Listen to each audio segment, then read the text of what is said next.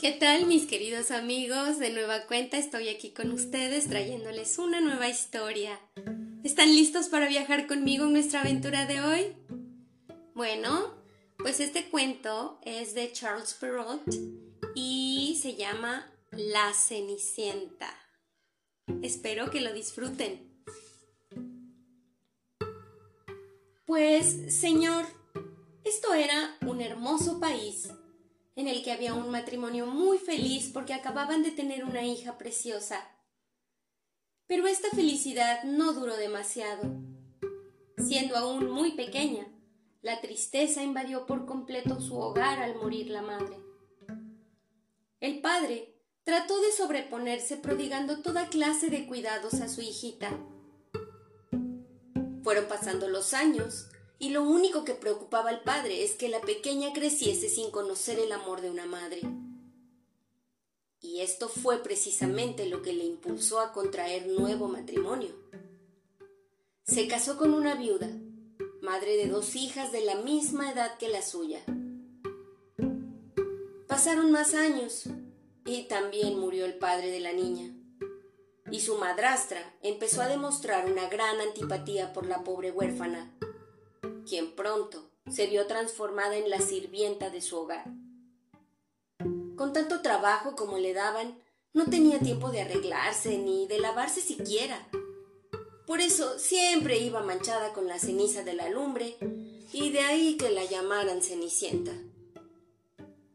Cenicienta, arregla las camas. Cenicienta, barre nuestra habitación. Vamos, vamos, que también tienes que dar de comer a las gallinas. Y a los cerdos. Date prisa, no seas holgazana. Pobre Cenicienta. Todo el trabajo era para ella. Y como era tan buena y dulce, procuraba complacerles en todo. Un día, un suceso inesperado inundó de alegría y agitación a todo el reino. El príncipe iba a dar una gran fiesta en su palacio y ordenaba que se presentasen a ella todas las jóvenes del reino, ya que entre ellas iba a elegir a la que sería su esposa, convirtiéndola en princesa. ¡Cuánto trabajo en casa de Cenicienta!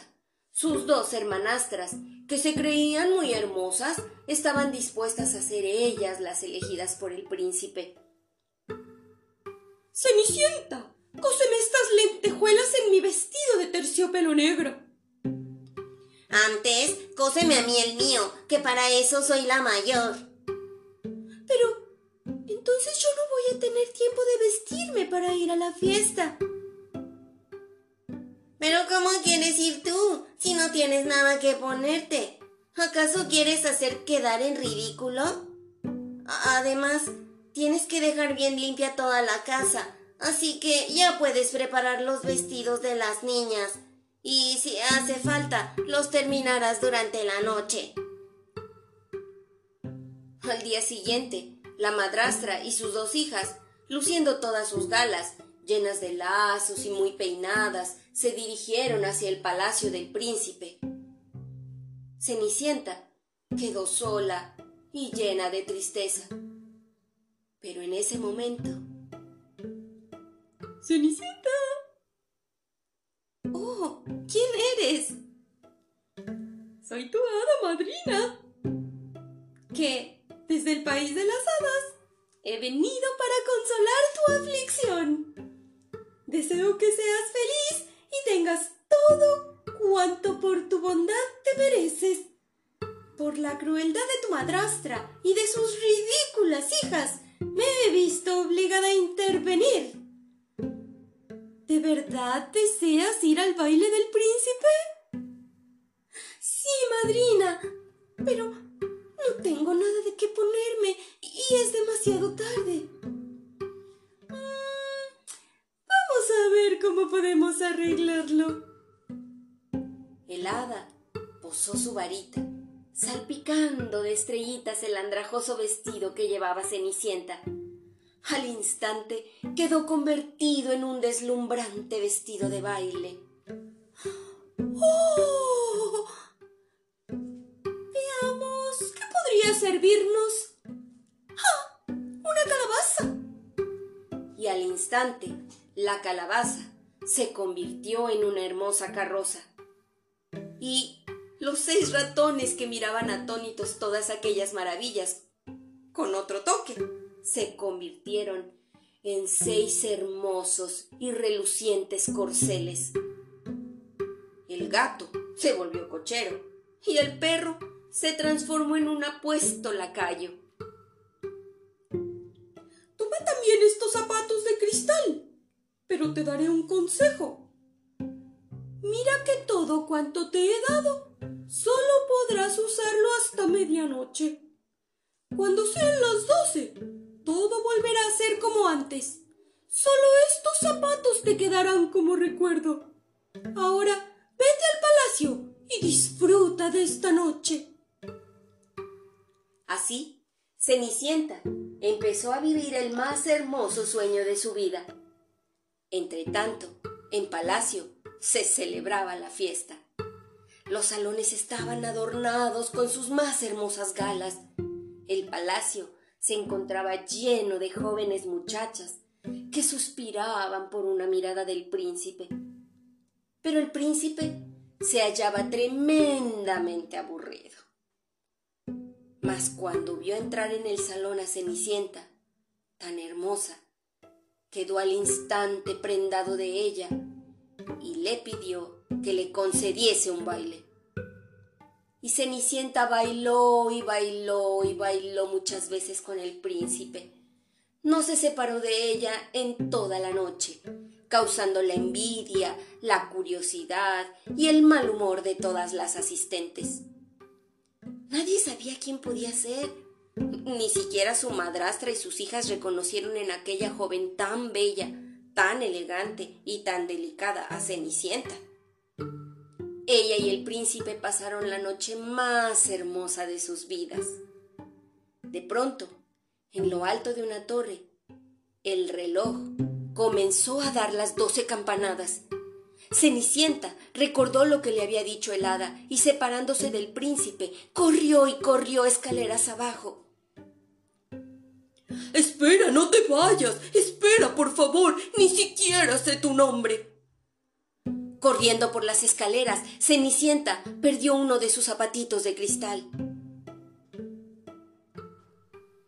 A la mañana siguiente, todo el reino sabía que el príncipe quería casarse con la bella desconocida, y para encontrarla, mandó a uno de sus ministros, casa por casa, probando a todas las jóvenes del reino el pequeño zapato de cristal. Aquella que pudiese calzar tan pequeño zapato sería la elegida del príncipe. Vamos, vamos, niñas, arreglaros bien que el embajador está al llegar. Cenicienta, quédate en la cocina y no te muevas de allí. El embajador. El embajador. Prémemelo a mí primero. ¿Me permitís vuestro pie? Apretad, apretad, que ya falta poco. ¡Ay! Me temo que sobra pie por todos sitios. A ver usted. ¡Uy! Por haberos dejado los dedos fuera, pero no cabían más. Señora, ¿tenéis otra doncella en la casa? Solo tengo estas dos hijas. Sí, porque Cenicienta... ¡Calla! ¿Acaso hay alguien más? Sabe que el príncipe ha ordenado que se le pruebe a todas las doncellas sin excepción. ¿Acaso queréis contravenir las órdenes del príncipe? Oh, no, no, no, claro que no. Ahora mismo viene Cenicienta. ¡Cenicienta! Dígame, ¿qué desea? Señor embajador está empeñado en que tú también te pruebes el zapato.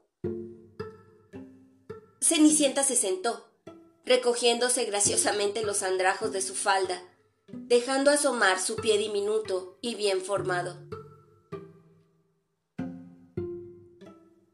Se ajusta perfectamente. ¡Es ella! Sí, y, tengo el otro también.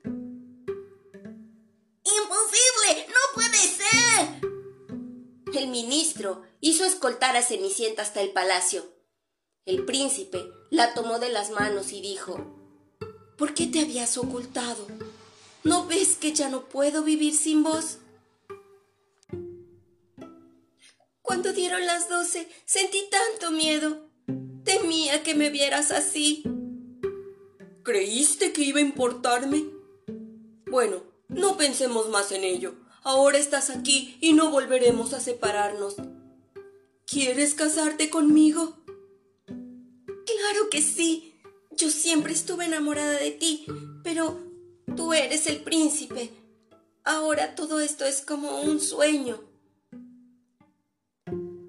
Y así, Cenicienta se casó con el príncipe, convirtiéndose en princesa, y fueron muy felices y comieron perdices, y a nosotros nos dieron con un plato en las narices.